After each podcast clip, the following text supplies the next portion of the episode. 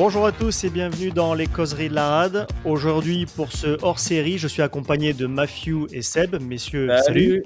Salut, tout le monde. Salut à tous. Un hors-série très particulier puisqu'on vous avait annoncé lors de la dernière émission que l'on allait avoir un arbitre un ancien arbitre de top 14 avec nous. Eh bien, c'est un nom qui va vous parler à Toulon forcément, c'est Laurent Cardona. Laurent, bonjour. Ouais, bonjour à tous. Donc Laurent, 46 ans, vous avez été arbitre de top 14 de compétition européenne de 2008 à 2022. Vous avez toujours eu une, double vie en parallèle du rugby. Hein. Je crois que vous avez fondé deux agences immobilières et une marque de nutrition et de compléments alimentaires avec votre frère, JL Bro Nutrition. Euh, et vous n'avez pas perdu de temps non plus malgré tout après votre retraite puisque assez rapidement vous avez basculé aussi dans le staff d'abord de l'UBB et puis aussi, je crois, du, club de Soyo Angoulême en début d'année. Donc vous vous êtes jamais vraiment arrêté finalement. Ouais, c'est bien ça. non, non, je suis déjà la double casquette euh, arbitre euh, et, puis créateur d'entreprise. J'y tenais beaucoup parce que on sait très bien que comme une carrière de joueur, une carrière d'arbitre s'arrête hein, du jour au lendemain, c'est comme ça. Euh, moi, je dis toujours quand les projecteurs s'éteignent, il faudra bien faire quelque chose une fois que le stade sera éteint. Et euh, voilà, je, préfère, je privilégiais cette euh, cette façon de faire parce que même si ça donnait beaucoup de travail, je savais qu'après ma carrière d'arbitre, j'aurais des possibilités euh, d'avoir créé quelque chose pendant ma carrière d'arbitre qui m'a donné tout un tas de possibilités, de connaissances, de réseaux, etc. Euh, effectivement, le, le, rugby n'est jamais trop loin. J'ai intégré euh, le staff de l'UBB euh, à la demande de Christophe Furios. Bon, ça s'est pas très bien passé pour lui à l'UBB, mais j'ai continué avec Julien et Fred.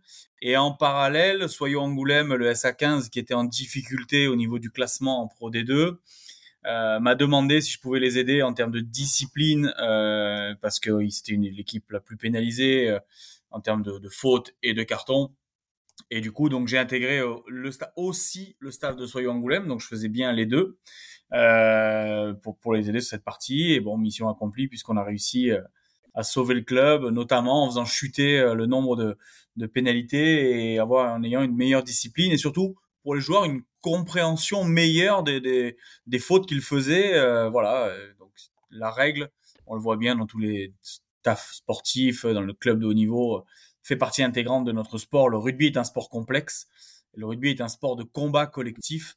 Euh, et dans ce sport de combat, on est obligé de mettre des règles euh, qui peuvent paraître compliquées pour le grand public. Mais si elles n'existaient pas, euh, ben, notre sport ne, ne serait pas un sport de gentleman. Avec l'UBB, j'ai pas vu trop d'informations dans la presse. Ça s'est arrêté finalement ou, ou pas avec l'UBB oui, oui, oui, j'ai arrêté parce que comme vous l'avez souligné, euh, j'ai beaucoup d'activités. Euh, les magasins de nutrition sportive, on a trois magasins aujourd'hui avec mon frère euh, ah qui s'appelle JL Bro Nutrition. Me demande beaucoup de travail. On ouvre deux nouveaux magasins là euh, qui s'ouvrent début octobre.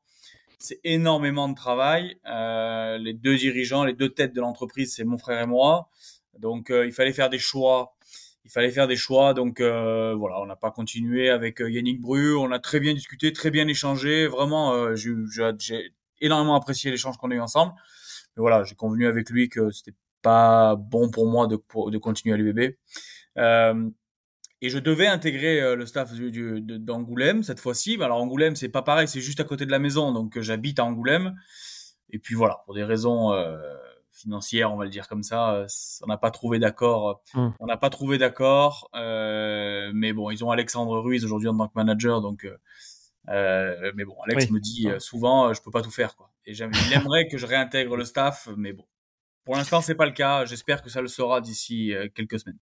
Vous avez parlé tout à l'heure du coup de quand, la passion première, le rugby s'arrête. Euh, c'est vrai qu'on parle souvent de la retraite des joueurs, ils le disent, eux, pour eux, c'est parfois c'est une petite mort, c'est très difficile. Quand on est arbitre, c'est un petit peu pareil. Finalement, il y a cette adrénaline, la préparation du match. Ça a été compliqué aussi de passer à la retraite? Euh, Oui, c'est une petite mort, une petite retraite, on peut le dire comme on veut. Euh, pas extrêmement compliqué puisque j'ai rapidement intégré une nouvelle mission et quelque chose que je ne connaissais pas, vivre avec un staff sportif, même si je l'avais fait déjà avec Angoulême à l'époque de Julien Lahirle, quand il était manager d'Angoulême. Euh, là, c'était voilà, c'était une bascule qui m'a permis de, de pas trop penser euh, à, à, mon arrêt de carrière, euh, même si quelque part, voilà, euh, les reprises des matchs amicaux, les tests physiques, les stages d'arbitre, etc. Bon, bien évidemment, euh, ça manque. Même si on y est prêt et préparé, euh, voilà, on, ça manque. Euh, malgré tout, j'ai pas voulu, euh, pas du tout voulu être arbitre de touche, arbitre vidéo ou autre. J'ai beaucoup de respect pour mes collègues, mais je me voyais pas du tout euh, faire ce genre de mission au sein du corps arbitral. Et donc, j'ai préféré effectivement intégrer un, un, staff sportif qui m'a apporté énormément en un an de choses que je ne connaissais pas de mon point de vue d'arbitre. Vous l'aviez anticipé ça depuis déjà un an ou deux, ou c'est vraiment une opportunité qui s'est présentée? Euh, ouais, j'avais pas du tout anticipé, non. Euh, moi, je me voyais vraiment euh, intégrer mes, mes enseignes de nutrition sportive, euh, sans mission particulière. Alors, tout m'aurait plu, très honnêtement. Moi, j'aime beaucoup le côté presse aussi, côté média de notre sport. Ça m'aurait beaucoup plu de d'intervenir en tant que en tant qu'arbitre, consultant arbitrage euh, dans n'importe quelle émission euh, télé ou radio ou autre. Ouais, ça serait super eu... intéressant ça sur le rugby parce que ça ouais. manque vraiment ça sur le rugby. Ouais, ouais, en fait, euh, pour la Coupe du Monde, euh, alors il y, y, a de super invités partout, euh, super consultants partout, extrêmement expérimentés, mais aucun arbitre.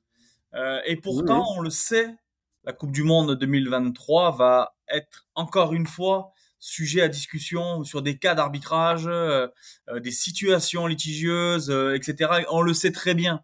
C'est comme ça dans tous les sports. Et au rugby, c'est encore pire que tous les sports. Mmh. Donc voilà, et ça, je regrette beaucoup. le diffuseur principal, les diffuseurs secondaires, aucun n'a un consultant arbitre dans son staff, même à la radio d'ailleurs.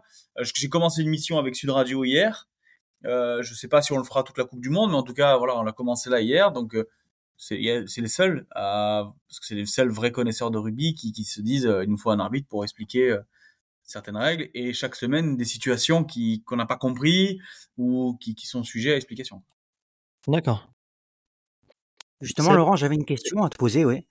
Euh, on a vu, euh, à vous poser, pardon. On a vu plusieurs de vos collègues euh, intégrer des staffs aussi d'équipe. Euh, Romain Poit à Toulon, Alexandre Ruiz, vous l'avez mentionné il y a deux ans maintenant à Montpellier, et cette année du coup à, à Soyo.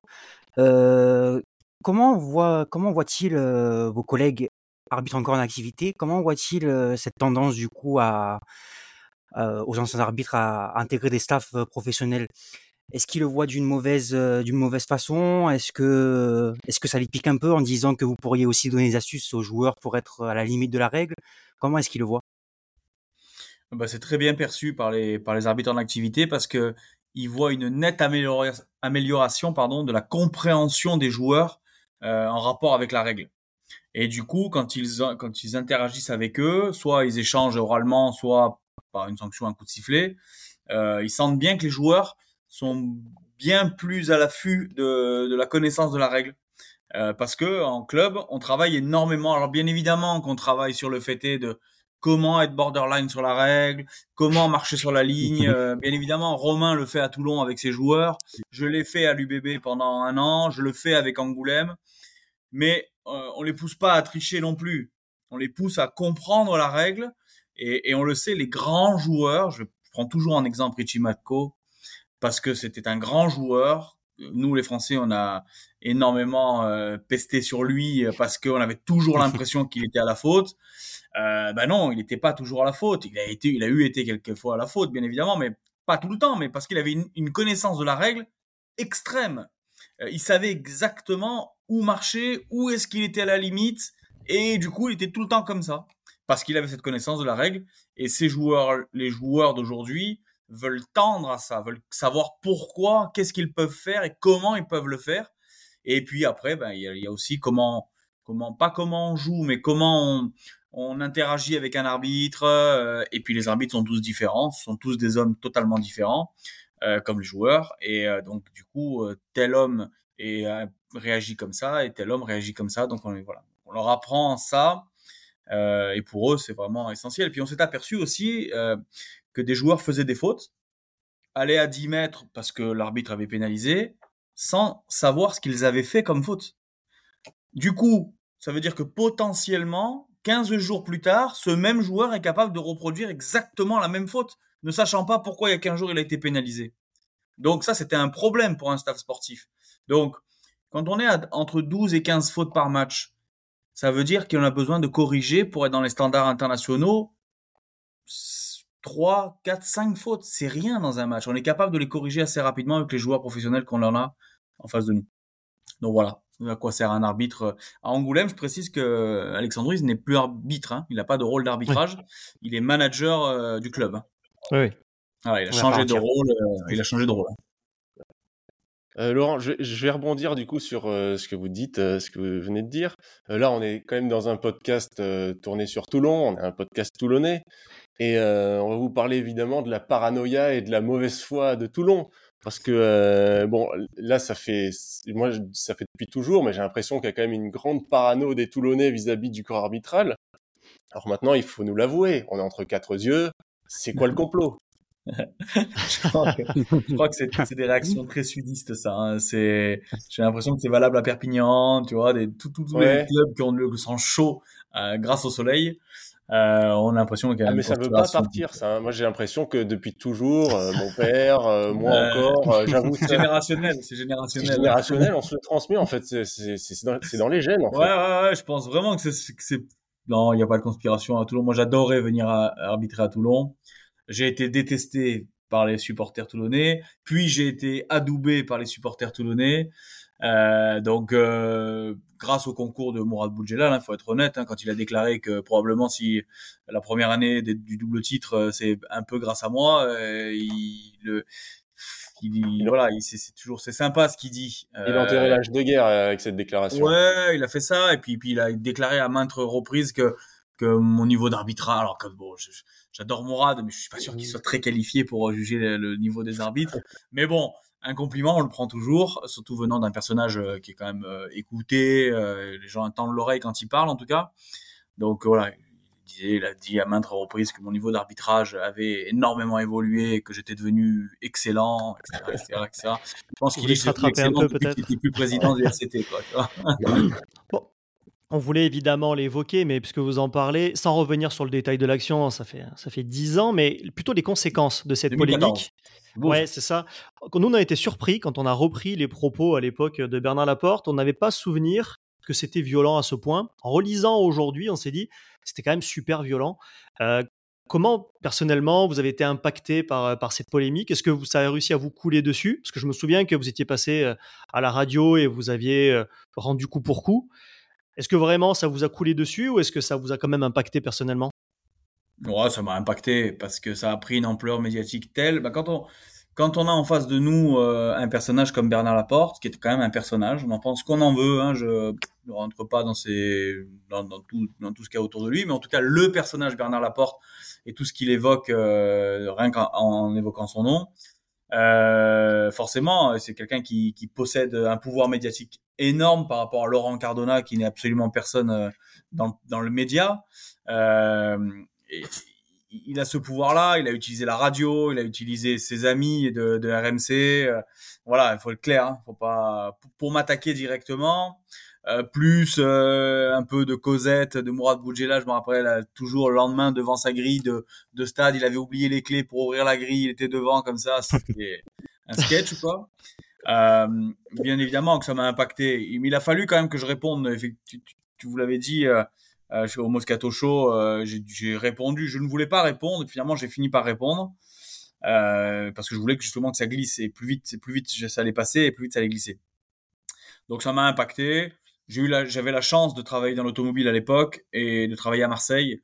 Bon, à Marseille, le rugby n'est pas une, n'est pas quelque chose d'extrêmement euh, connu. Euh, voilà, donc euh, j'étais pas ennuyé à Marseille en tout cas si peut probablement si j'avais habité euh, dans une ville dans une ville de rugby, euh, on m'en aurait parlé toute la journée.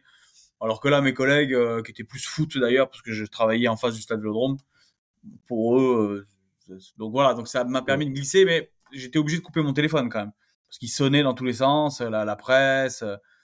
C'était ça, c'était lourd ça par contre. C'était plus par la presse que par voilà que par l'environnement du club toulonnais. Ça, ça vous a perturbé, entre guillemets, dans votre arbitrage pendant les semaines et les mois qui ont suivi? Ça vous a un peu pollué? Quand vous avez peut-être eu un moment, des moments de tension sur des matchs, vous vous êtes dit, ah, j'ai pas envie que ça recommence ou non? Vous êtes passé à autre chose rapidement Non. Non, non, non, non, non, La seule appréhension que j'ai, que j'avais, c'était de revenir à Toulon. Euh, après, bon, je suis revenu à Toulon rapidement, en fait. Hein. Oui. Je les ai fait d'abord à l'extérieur, puis l'année suivante, j'étais à Toulon. C'était juste ça, quoi. Euh, là, on l'a toujours dans un coin de la tête, ça. Donc, euh, mais par contre, ça m'a énormément servi. Je, je, des fois, moi, Abuja, je me dis qu'il a raison parce que j'ai grandi très rapidement grâce à ça. Mais c'est souvent dans l'échec.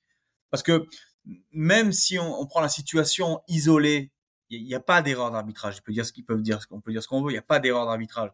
Mais il y a peut-être une façon de gérer différemment cette situation. on peut le dire comme ça. Euh, Est-ce qu'il n'aurait pas fallu que j'attende une seconde de plus? Est-ce qu'on voit des arbitres des fois dire avantage terminé, puis quand ils voient que le ballon en fait est, pas un avantage, ils reviennent quand même. Donc est-ce que c'est pas la manière probablement cette situation qui a déclenché pas mal de, de, de comportements d'arbitres derrière, euh, où les mecs n'hésitent pas à revenir, même s'ils ont dit avantage terminé, ils reviennent malgré tout. Quoi. Euh, donc moi je me suis bloqué sur avantage terminé, alors que peut-être que j'aurais pas dû. Moi ça m'a fait grandir énormément, ça c'est sûr et certain. C'est arrivé à peu près au milieu de votre euh, carrière d'arbitre, c'était en 2014, vous avez débuté en 2008.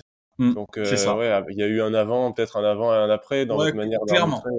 Euh, ouais. clairement, clairement. Il y a eu un avant, un après euh, où j'ai mûri énormément cette situation-là, où je me suis endurci très très probablement, où euh, on a les arbitres peuvent pas copiner avec euh, les entraîneurs, les joueurs. C'est très difficile. On a un rôle euh, de décisionnaire tout le temps.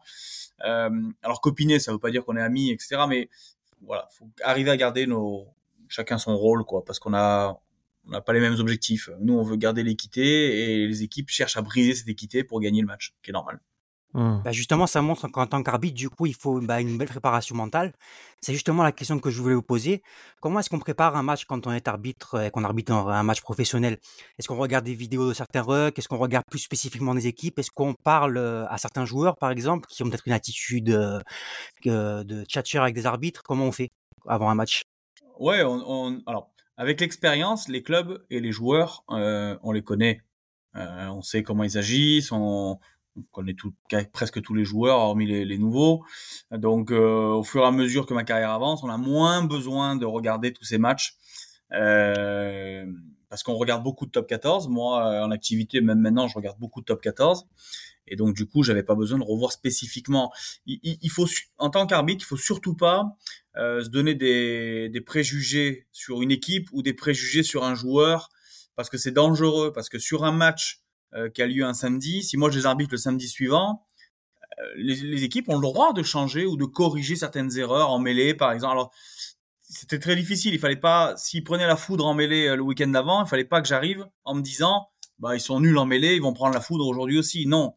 Une équipe, elle travaille toute la semaine, elle, elle fait des mêlées, elle, se corrige avec ses entraîneurs très avant, etc., etc. Donc, oui, à regarder une équipe, plus dans sa forme de jeu, dans son style de jeu, savoir à quoi m'attendre. Euh, et encore, le style de jeu peut changer par rapport à l'opposition qu'ils ont. Si on est à l'extérieur, à la maison, on sait très bien que les équipes ne jouent pas pareil à la maison et à l'extérieur. Euh, donc oui pour les observer, mais non pour pas faire de spécificité sur un joueur. Euh, voilà. Alors après, échanger avec des joueurs en direct, oui.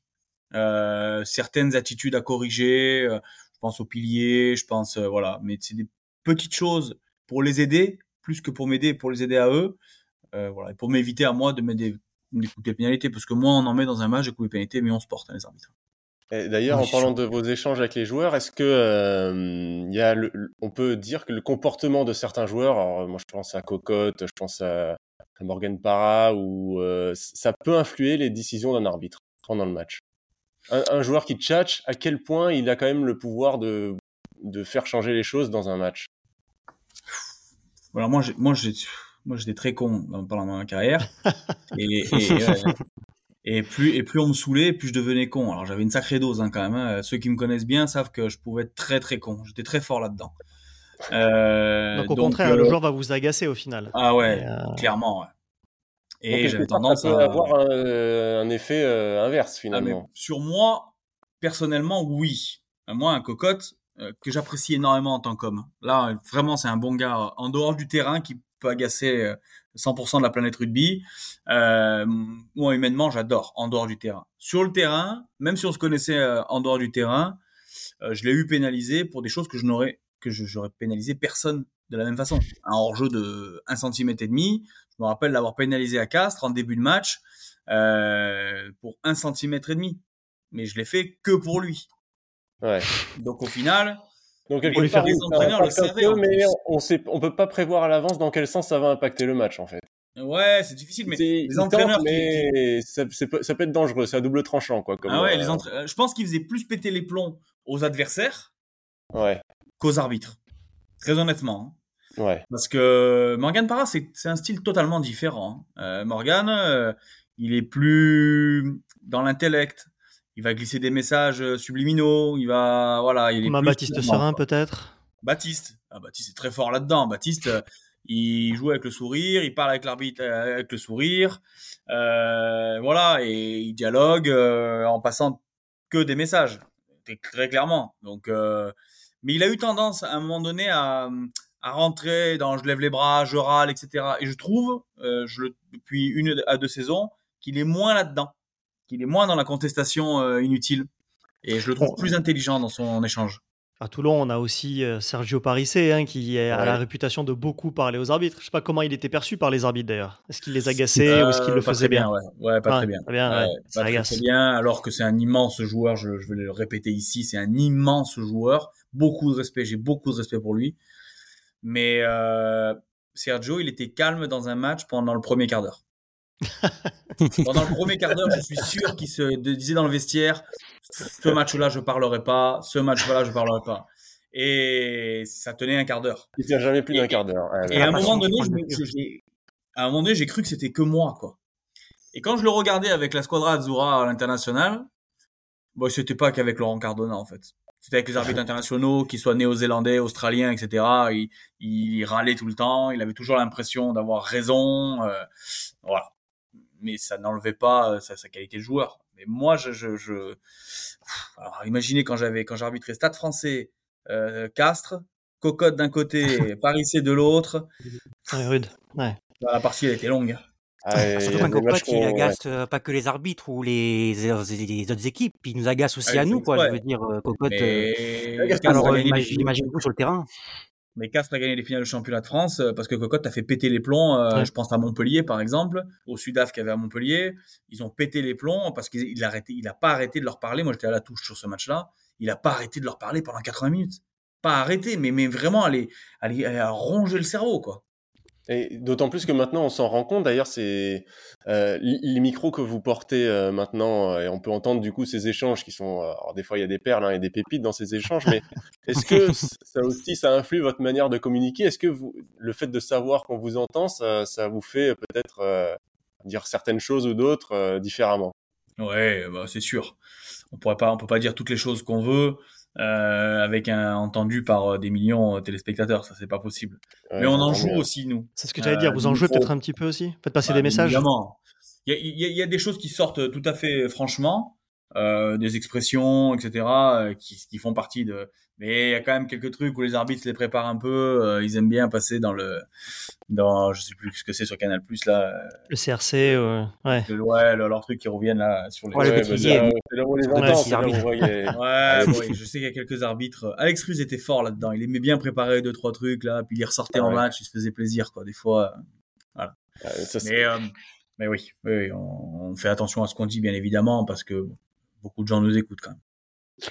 C'est un avis subjectif, mais assez d'accord avec Morad Boudjelal. Moi aussi, sur la fin de votre carrière, je vous trouvais euh, hyper détendu, pédagogue. J'ai souvenir de, de dans, peut-être dans une de vos deux, trois dernières saisons où vous faites de la pédagogie, presque vous expliquez la mêlée aux piliers et on vous entend avec votre micro et je me suis dit putain c'est vraiment super parce qu'en fait souvent les arbitres s'agacent sur les mêlées et là en fait c'était hyper pédagogue vous n'avez pas l'impression finalement que vous arrêtez votre carrière à 45 ans au moment presque où vous atteignez votre plénitude? Ah mais ça c'est sûr et certain. Ça c'est sûr et certain. Euh, pour être un arbitre de haut niveau, il faut avoir euh, tout un tas de choses, mais notamment de l'expérience. Euh, ça ne suffit pas l'expérience, bien évidemment. Il hein. ne faut pas arbitrer les mains en haut du guidon hein, en pensant qu'on sait tout. C'est le, plus gros piège qu'un arbitre peut, peut, avoir. Mais à 45 ans, j'étais clairement sur le toit de, de, de, de, ma capacité et de mon expérience arbitrage. Et euh, je, je, je, pense qu'en France, on coupe les arbitres euh, au moment où ils sont le plus mûrs, quoi. Euh, et au moment où on peut les utiliser de la meilleure des façons. Donc euh, voilà. C'est comme ça. Euh, on a la chance en France d'avoir un vivier d'arbitres de 3400 arbitres. C'est énorme, euh, ce qui veut dire qu'à un moment donné, à haut niveau, il faut pouvoir être en capacité de recycler. C'est un peu vilain que pour l'humain, mais c'est malgré tout pour la fonction, c'est comme ça. De recycler. Moi, quand je suis arrivé à haut niveau, j'ai profité d'un arrêt euh, d'un arbitre de 45 ans. J'avais 23 ans, euh, 33 ans, pardon. Euh, j'ai profité de l'arrêt d'un arbitre de haut niveau euh, qui m'a laissé sa place parce que des places, il y en a pas 50 à haut niveau et voilà. Donc à un moment donné, quand c'est à moi de laisser ma place, euh, je peux pas critiquer, mais je trouve malgré tout que le système est plutôt mal fait, qui devrait. Euh, alors en plus, on est des, agneaux nous les arbitres de rugby parce que euh, dans le code, bah, on est des agneaux par rapport à nos, nos pères, ceux qui nous dirigent, parce que arrêter un salarié euh, par, par, par, son âge à 45 ans, on est dans le code du travail. Moi, j'étais salarié de la Fédération française de rugby. Donc, y a, tu ne peux pas arrêter un salarié à 45 ans. C'est pas marqué dans le code du travail, c'est impossible. Donc, nous, on est des agneaux. On, on dit rien, c'est comme ça. On n'a même pas de syndicat. Au foot, ils en ont trois, des syndicats, les arbitres. Nous, les arbitres de rugby, on n'a même pas de syndicat. Donc, comme ça, au moins, donc, on est vraiment des agneaux. Au niveau du code du travail, on dit rien. Euh, voilà il y a, ce, cet aspect aussi là, euh, très borderline. Il fallait partir. Je suis parti, même si j'ai dit à Franck Massiello à l'époque que j'étais tout à fait capable et en mesure de pouvoir continuer une à deux saisons, parce que je, vraiment je pensais que je pouvais énormément apporter à l'arbitrage français encore. Euh, c'est pas quelque chose qu'il a retenu. Bon, voilà, c'est comme ça. Je voudrais, rebondir sur, je voudrais, rebondir sur, un, quelque chose que vous avez dit tout à l'heure, c'est le fait que parfois ben, l'arbitrage, il y a une part d'interprétation je voudrais quand même évoquer l'arbitrage maison. Est-ce que c'est un fantasme ou est-ce que ça joue quand même? Parfois, j'essaie d'être objectif devant un match et je me dis, j'ai l'impression que cette faute-là à Mayol, elle n'aurait pas été sifflée. C'est un fantasme ça ou quand même, euh, on va avoir tendance à avantager l'équipe qui reçoit? C'est un peu comme le complot des arbitres contre Toulon, ça. un, peu, un peu. Mais dans le même style, oui. Est-ce que, est que par exemple, on va. Je crois que, que ça joue énormément. Bon, je, je, pense pas qu'on puisse nier que l'activité du public euh, est zéro impact. Je pense pas. Même si inconsciemment, je vais vous dire qu'au fond de moi, je, je, suis convaincu que non. Mais en surface, je me demande si ça n'a, quand même, ça n'a pas un impact. Après, il y a aussi la capacité des équipes euh, à jouer différemment à l'extérieur. Et eh oui. Elles subissent aussi la pression quand on a un stade Mayol qui gueule à tout va euh, dans tous les sens pour tout, qui siffle pour tout, enfin bref, qui fait son job, quoi. Euh, clairement, hein, ils, ont, ils font leur job, tout simplement. Hein. Ils font leur job de supporter. Ça, c'est un supporter qui gueule, etc., qui est de mauvaise foi. Ça, c'est un supporter. Sinon, euh, s'il gueule pas et qu'il est pas de mauvaise foi, bah, c'est un spectateur. Voilà. Donc, euh, c'est totalement différent. Il y a une fracture entre les deux. Donc, je, je, je, j'ai envie de dire que oui, qui a un, qui a un impact, mais qui n'a pas un impact que sur l'arbitre, qui a un impact sur euh, l'équipe adverse, qui a un impact sur l'équipe à domicile aussi, qui est transcendée par, euh, par son public et qui fait des choses qu'elle ne ferait pas quand elle est à l'extérieur euh, sur un terrain. Donc, je pense que ça a une influence, que ça influe. De toute façon, au pourcentage de victoire, on le voit bien. Hein, même si les années ont fait que il y a quand même cette tendance qui, qui ne s'inversera pas complètement qui n'est pas inversée, mais qui quand même prend le pas sur les équipes qui gagnent énormément à l'extérieur, euh, mmh. beaucoup plus qu'il y a 20 ou 30 ans. Pour venir gagner à Mayol il y a 30 ans, il euh, fallait être très solide. Ah oui, c'est clair. Exact. Moi, Laurent, j'aimerais vous parler du coup d'une des évolutions du rugby de ces dernières années, c'est les contacts à la tête. Parce que c'est vrai du coup qu'on note une forte euh, volonté du coup de préserver la santé des joueurs, ce qui est normal. Mais d'un côté, on a les amateurs de rugby de toujours, les supporters et même les, nouveaux, qui trouvent que bah, le, ce sport perd son charme et que ça devient plus un sport d'évitement qu'un sport, un sport de combat ou de contact. Euh, comment pensez-vous qu'on peut trouver le juste milieu? Parce qu'on a vu euh, ces dernières années aussi que pas mal de cartons rouges ont été donnés euh, pour des contacts un peu involontaires, voire des joueurs qui se baissent ou, des joueurs de petite taille par rapport à leur taille. Du coup, c'est plus compliqué du coup de se baisser également quand on est euh, quand on est massif, on va dire. Comment trouver le juste milieu pour vous? Alors, euh, il faut, bien ne pas mélanger le rugby professionnel et le rugby amateur.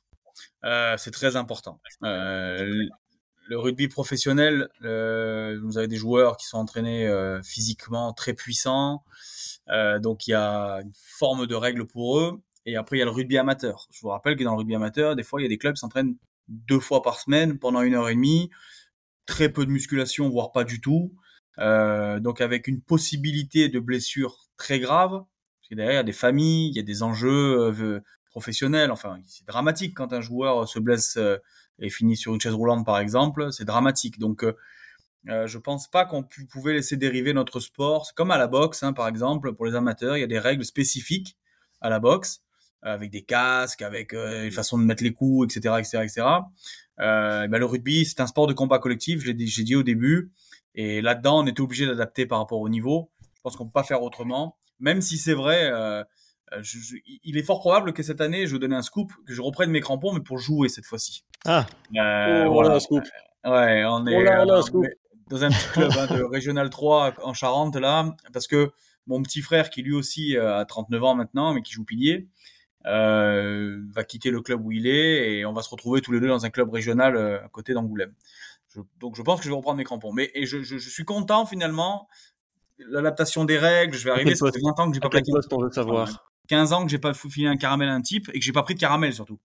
Donc euh, j'appréhende cette- ce On veut connaître le poste. Euh, je verrai avec les entraîneurs. Moi, j'ai toujours joué neuf. Dans... Après, je peux m'adapter. Hein. Je peux me retrouver 10 sans aucun problème. Je peux jouer à l'aile ou à Est-ce que vous allez être un cocotte du coup ou euh, un tchatcher comme Ah, Ah, cocotte je vais être un- chien, sûr. Ah oui, oui, je vais être un chien. hein. Je vais jouer avec l'arbitre. Euh, quand il regardera à droite, je jouerai à gauche. euh, Ou je, ferai, je tirerai le maillot de l'autre côté. Enfin, je, être un boucan total. Hein, ça, c'est sûr. Hein. Euh, Alors là, surtout que j'ai à 46 piges. Bon, normalement, je suis en forme. Et je cours. Donc, euh, je, je, normalement, on dit que les joueurs, moins ils courent, plus ils parlent. Donc, bon, euh, c'est un peu le... Voilà.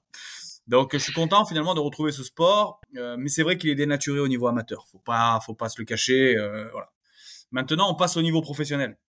Euh, il y a eu des, la World Rugby a demandé une protection des joueurs. Chaque année, on en entend parler. Chaque année, il y a des nouvelles dispositions qui permettent de protéger les joueurs. On a encore vu des cartons rouges euh, dès la première journée top 14. Je pense celui, celui du Racing. Même moi, devant ma télé, j'ai été surpris de ce carton.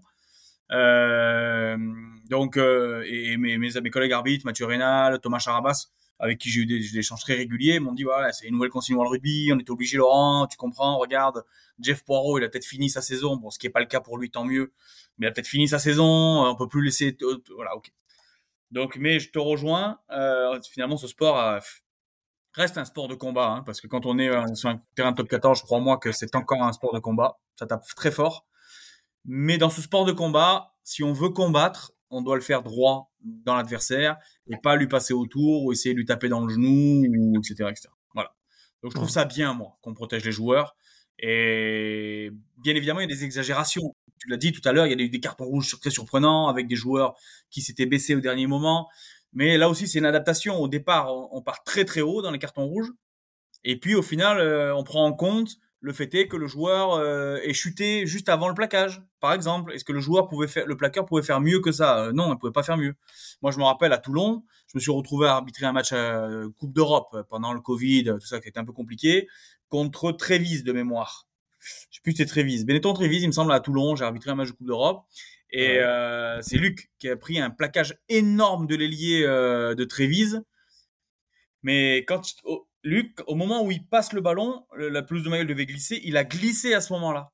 Et le joueur de Trévise est arrivé pour plaquer fort, parce que c'était, il était très costaud ce joueur, et il a éteint Luc. Totalement. Il a éteint civière, dodo euh, pendant la protocole commotion.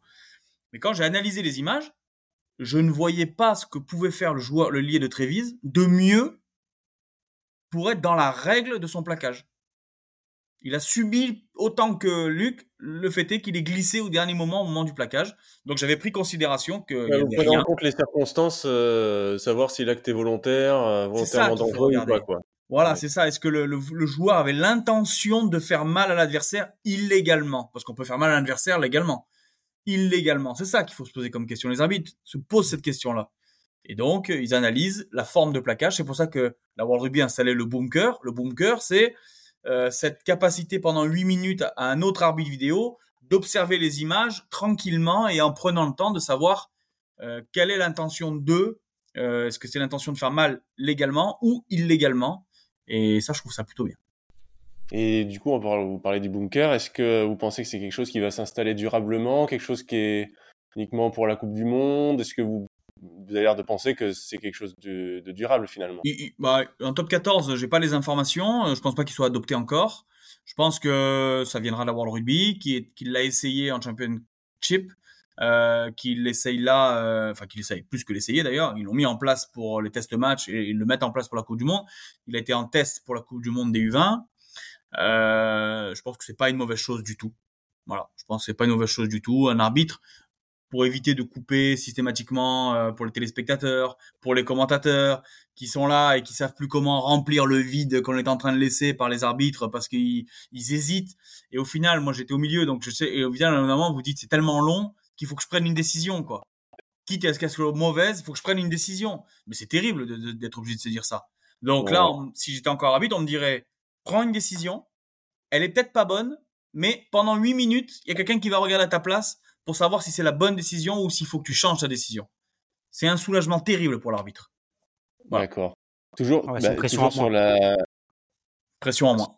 Pression en moins. Est-ce que euh, du coup, avec cette Coupe du Monde qui arrive, vous pensez que l'usage de la vidéo, il va être comment? Est-ce que, euh, vu les enjeux qui sont euh, toujours de plus, en plus, en plus importants, est-ce qu'on va pas faire appel maintenant à la vidéo pour chacune des, des décisions? On a le moindre doute. C'est sûr. Vous pensez que c'est sûr. Alors je pense qu'il y a le ballon, euh, le ballon avec une puce GPS à l'intérieur qui permet, euh, je l'ai vu dans un article. Donc ça, ça va éliminer le fait est que est-ce qu'il a franchi la ligne, pas franchi la ligne? Ah ça, c'est déjà pas mal. Ah oui. Comme la goal line. Finalement, des fois, on pas le ballon. Euh, il est caché par les joueurs. Euh, on savait pas où il était, donc on savait, voilà. Donc ça, c'est plutôt pas mal. Euh, donc ça, ça va. Voilà. je trouve qu'il y a beaucoup d'éléments mis autour de l'arbitrage pour permettre de prendre des décisions on peut faire plusieurs appels vidéo. C'est, finalement, c'est pas un problème dans un match. Mais s'ils sont très courts, les appels vidéo, ça va gêner personne. Euh, c'est qu'un appel vidéo, quand il devient long, là, il gêne. Parce que euh, est devant la télé, vous, vous êtes devant la télé, c'est long. Euh, vous êtes au stade, c'est long. Enfin voilà. Vous comprenez pas, etc., Donc en fait, plusieurs appels vidéo ne, gênent pas. C'est le, temps de l'appel vidéo qui est, qui est important. Plus il est court, mieux c'est. On nous a toujours dit d'ailleurs ça. Est-ce que, euh, du, coup, est-ce que vous avez déjà remarqué des joueurs essayer de s'intercaler entre les caméras et, euh, et, le ballon pour planquer, euh, pour planquer le ballon, vu qu'ils n'avaient plus rien d'autre à faire pour, pour, bah, empêcher le joueur de marquer? Ah, Mais alors ça, c'est sûr et certain.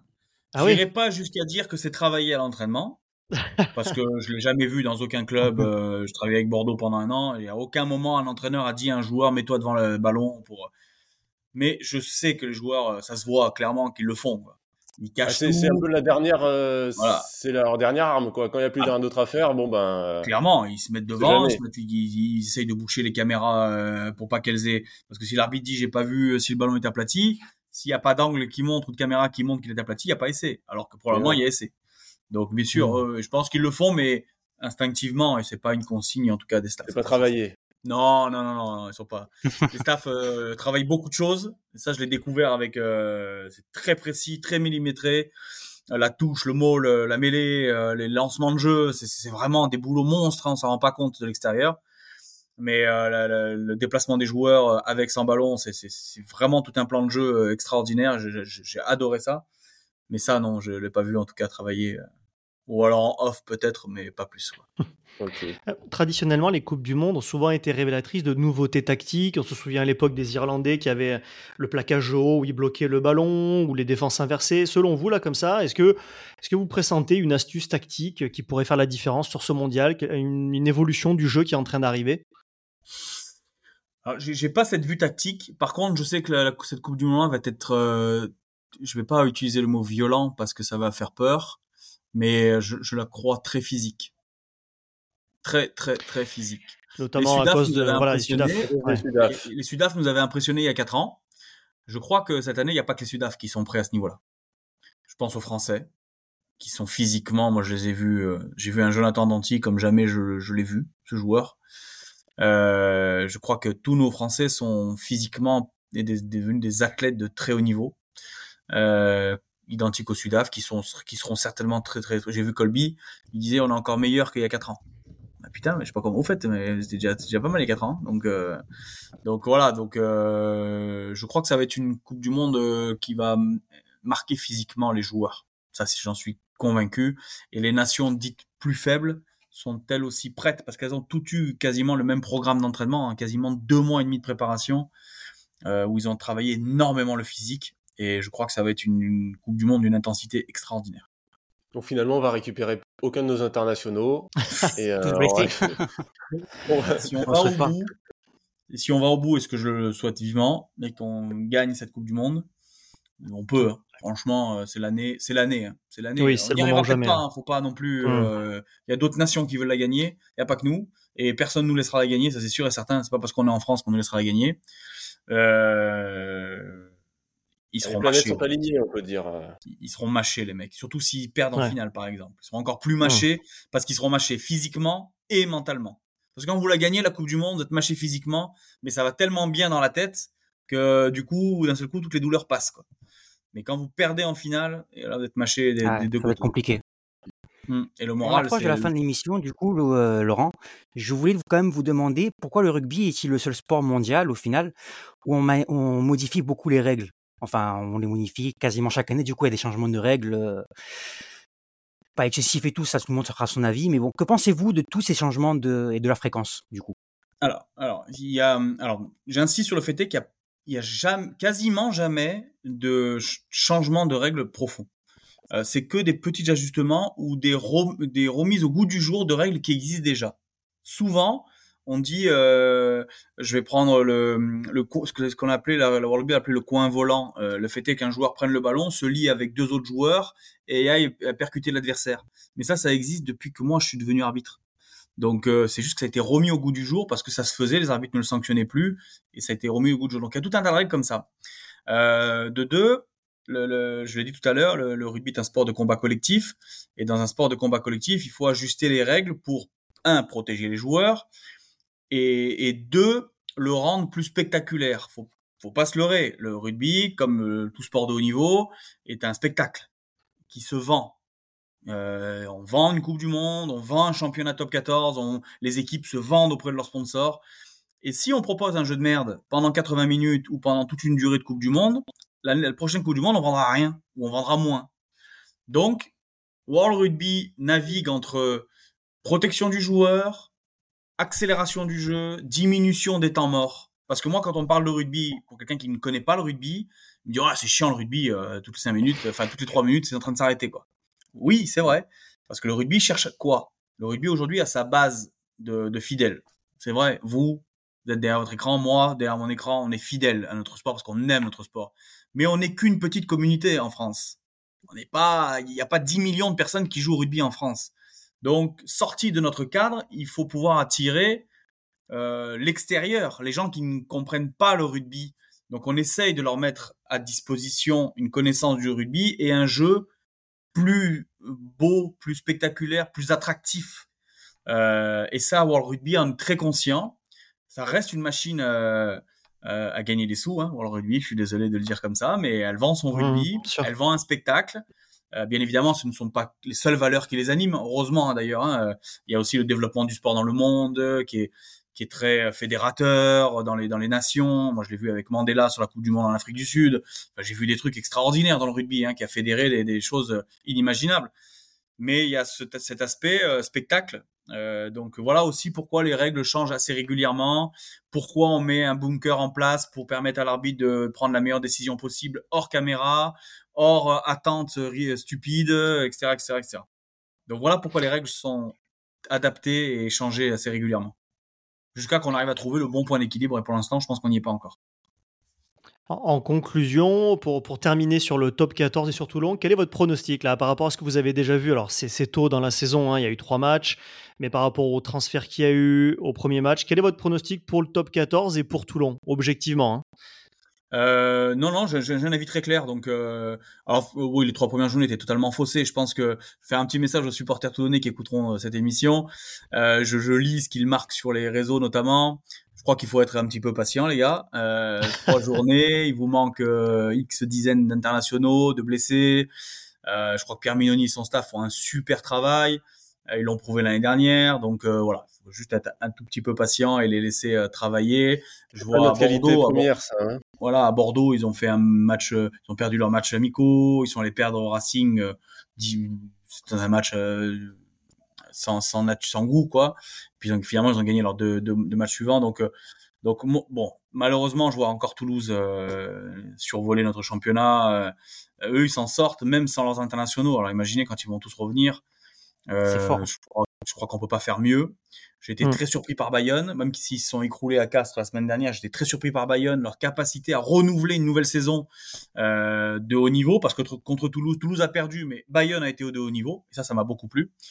Donc, euh, donc voilà, donc euh, euh Toulon, j'ai du mal à savoir euh, dans l'effectif, dans le recrutement et tout ça, j'ai du mal à savoir comment ils vont se positionner euh, cette année. J'arrive pas bien à les lire. Je pense qu'on va retrouver Bordeaux. Euh, cette fois-ci euh, dans, dans, des, alors dans les six, vous allez me dire, ça fait trois ans qu'ils y sont, c'est pas, pas un scoop, mais dans des six affirmés, pas loin des deux premières places, parce que l'effectif euh, est quand même, euh, quand même pléthorique. donc, donc voilà, donc Toulouse, c'est sûr, Bordeaux, vraiment, on sera pas loin. Voilà. Après, encore, et en dessous, les équipes Perpignan, j'ai très peur pour eux.